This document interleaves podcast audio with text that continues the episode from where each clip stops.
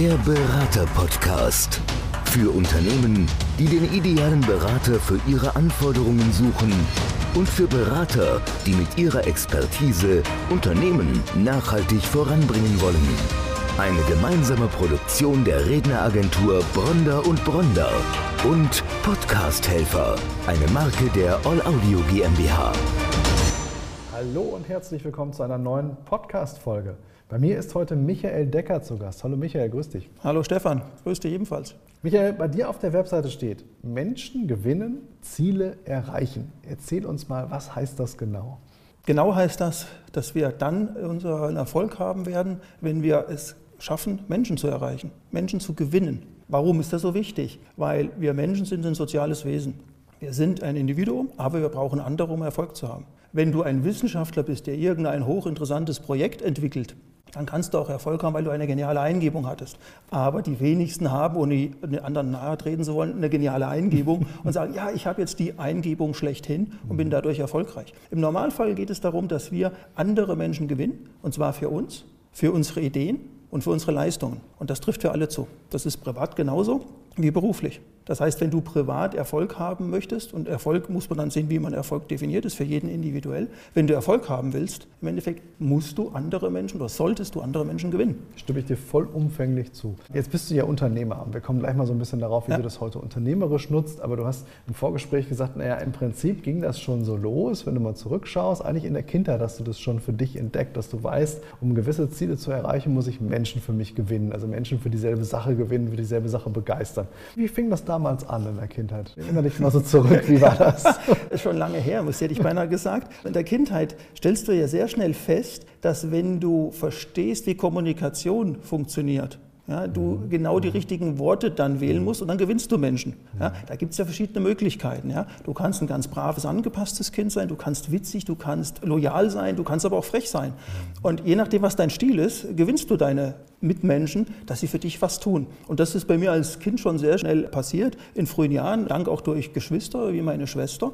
Da war es dann immer ein Versuchsobjekt, mit meiner Schwester zusammen auszuprobieren, schaffe ich denn gerade jetzt das zu erreichen, was ich gerne möchte? Spielen die denn, was ich gerne möchte? Mhm. Ja? Oder den Papa zu bewegen, gehst du mit mir auf den Bolzplatz? Das kann einfach sein, das kann auch schwer sein. Ja? Da ging das zum Beispiel schon los. Und das könnten wir jetzt weiter erzählen über Schule, über Bundeswehr, ja. mit vielen, vielen Storys. Mach das ruhig mal, erzähl mal. Dann kam die Schule. Wie hast du es dann umgesetzt? In der Schule bin ich irgendwann noch zu dem Thema gekommen, dass ich plötzlich Klassensprecher war. Und das wirst du ja nicht, weil du besonders gut in der Schule bist, sondern weil die Klassenkameraden Klassenkameraden dir halt zutrauen, dass du am Ende des Tages es schaffst, die Interessen, die die Klasse hat, bei Lehrern im Prinzip, mhm. sage ich mal, durchzubekommen, dass du dann am Ende des Tages sagen kannst, hey, das, was wir geplant haben, das Sommerfest, jenes wird mitgemacht, wird mitgetragen. Und das ist so in der Schulzeit zum Beispiel passiert, dass okay. ich sowas gemacht okay. habe. Dann ging es weiter. Bundeswehr war irgendwann ja, ein Thema. Das war so ein Thema Bundeswehr. Da können wir später nochmal drauf zurückkommen. Bundeswehr ist einiges passiert. Ich war zwar nur diese 18 Monate bei der Bundeswehr, aber war es ganz Spannendes. Wie bewegt man Menschen? Und da passiert zum Beispiel, was du ausstrahlst und was in den Köpfen von anderen Menschen passiert,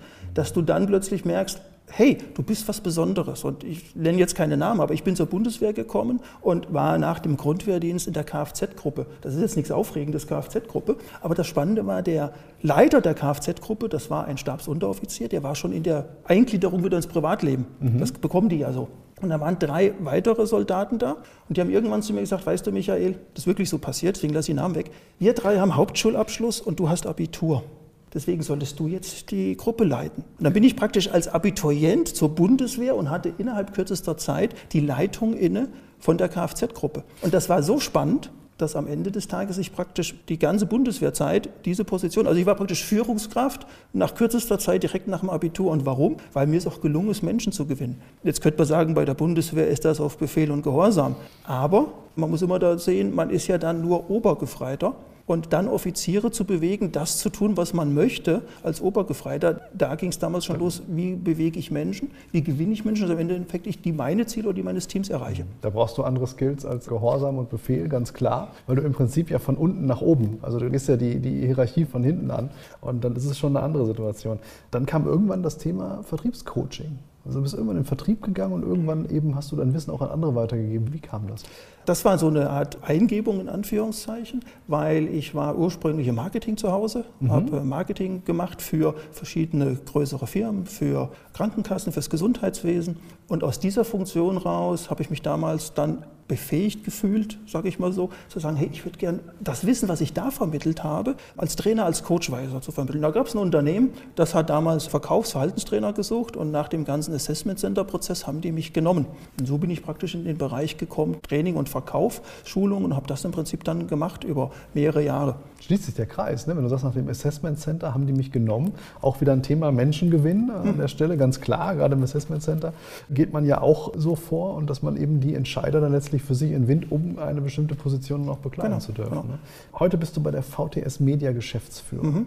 Wie kam das? Wie ging es dann weiter? Also Bundeswehr, okay, hatten wir soweit äh, 18 Monate, dann war es vorbei. So, dann geht es in das Thema Vertrieb und dann Ja. irgendwann raus und zu sagen, Geschäftsführer zu werden. Also ich selber kenne das, ehemaliger Vertriebsleiter, lange im Vertrieb gearbeitet, habe die Erfahrung gemacht, sehr früh in meinem Unternehmertum, Vertriebler sein ist das eine, Unternehmer das andere. Weil das ist Mhm. dann doch auch mal ganz, ganz viel mehr, was da zusammenkommt. Also verkaufen können ist wichtig, Ja.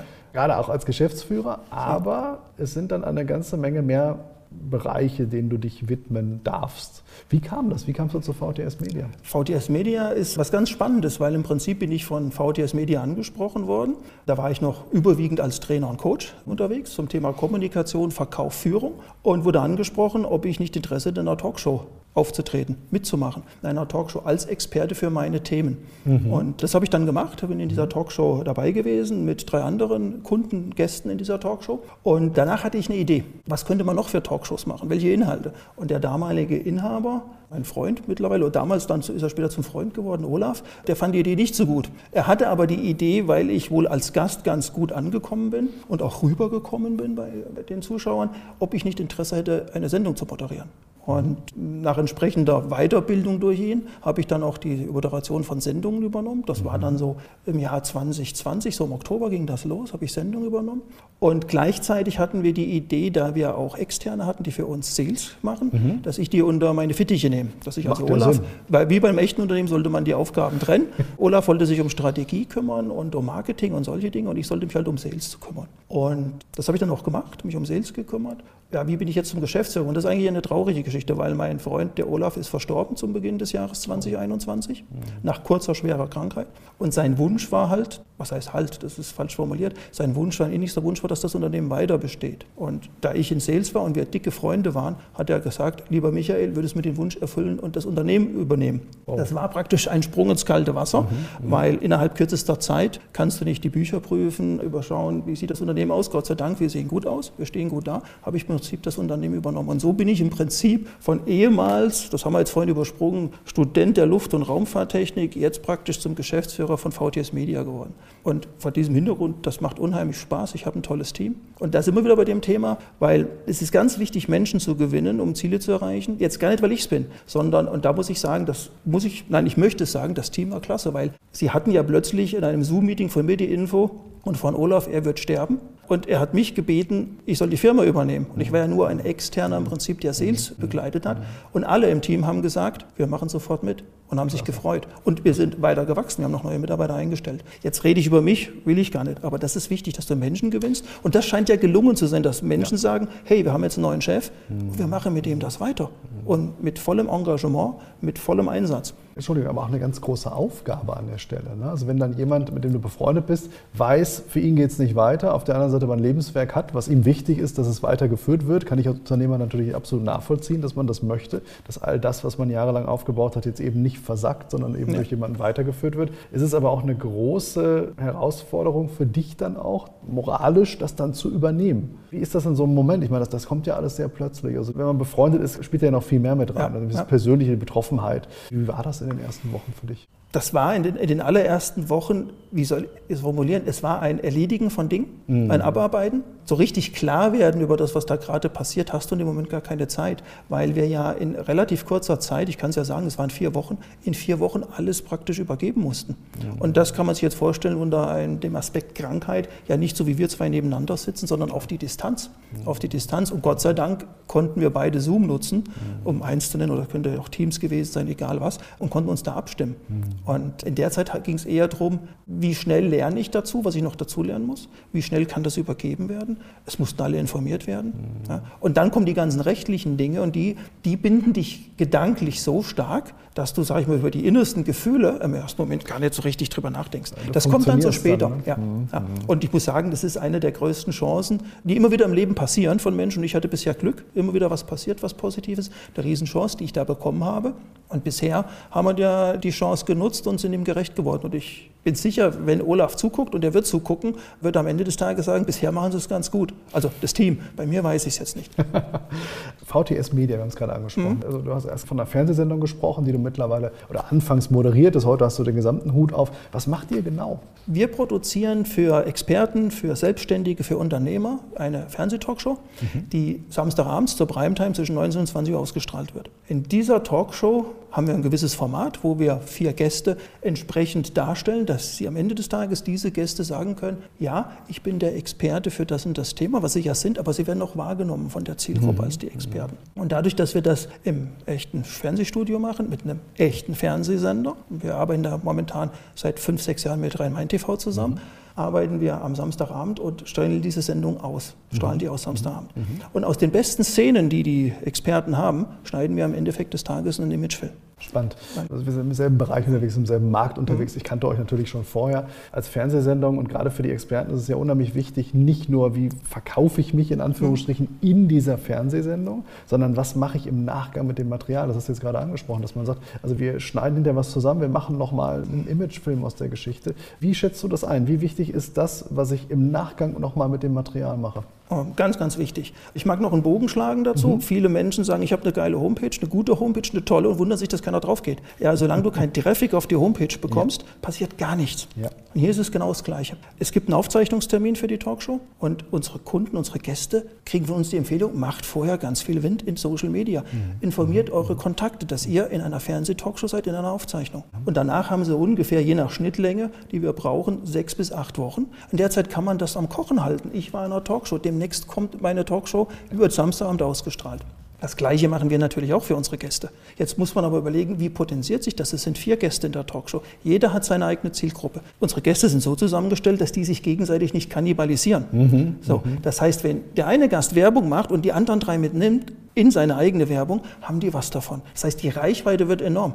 Das Ganze bis zum Aufzeichnungstermin. Nach dem Aufzeichnungstermin kann man das wieder. Ich war jetzt, jetzt wurde es ausgestrahlt, wird bald ausgestrahlt. Dann kommt der Ausstrahlungstermin. Also die Idee dahinter ist, und das war, war deine Frage, wie wichtig ist ganz viel tun, dass andere wissen, man war im Fernsehen, man ist Fernsehexperte, man ist Experte für sein Thema und war in einer Talkshow. Und später bekommt jeder einen Imagefilm. Dieser Imagefilm wird von uns beworben, das habe ich vorhin nicht mhm. erwähnt. Wir bewerben auch weiterhin die Talkshow in einer Best-of-Talkshow, zum Beispiel über unseren YouTube-Kanal. Wir bewerben unsere Kunden über Instagram, LinkedIn. Aber jeder Kunde soll auch selber sich natürlich bewerben. Und sein Imagefilm, den kann man natürlich wunderbar einsetzen. Absolut, absolut. Nicht nur in der Bewerbung über die sozialen Netzwerke, es geht auch mal direkt, wenn man in einer Auftragsanbahnungsphase ist, einem Kunden mal was zusenden. Aber es ist genau das, was du sagst. Das ist eben die Zeit vor der Ausstrahlung und dann eben nach der Ausstrahlung nochmal, um eben seine Positionierung zu heben und dadurch deutlich zu machen, ich bin Experte für ein gewisses Themengebiet und ich war auch in einer, in einer Talkshow, also wo es dann eben nicht nur darum geht, die organische Reichweite zu erzielen, sondern wirklich auch nochmal im Social Media spitz zuzuschneiden auf die Zielgruppe.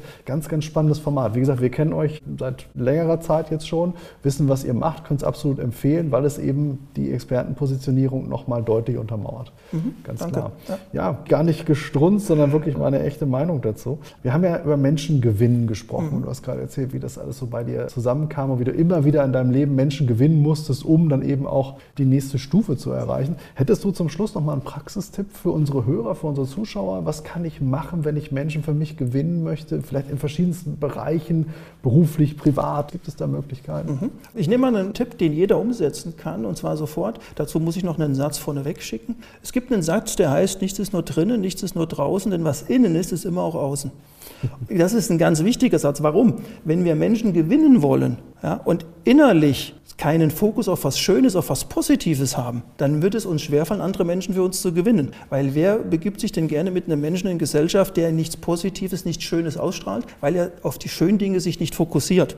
Und da kommen wir zu dem Thema Unterbewusstsein, ohne das jetzt zu strapazieren. Das wird häufig genutzt, das Thema Unterbewusstsein, aber auch hier können wir alle damit anfangen, das ist der Tipp jetzt im Prinzip, das Unterbewusstsein umzuprogrammieren. Und wenn man das, was ich jetzt als Tipp gebe, regelmäßig macht, als Beispiel, wenn man morgens wach wird, sich fragt, weshalb freue ich mich? Jetzt genau in diesem Moment und dann drei Gründe findet, warum man sich genau in diesem Moment aus dem Hier und Jetzt freut. Und das über den ganzen Tag mehrfach gemacht, wird jeder merken, dass das Unterbewusstsein umprogrammiert wird, dass uns automatisch auffällt, was ist schön in der Umgebung um uns drumherum.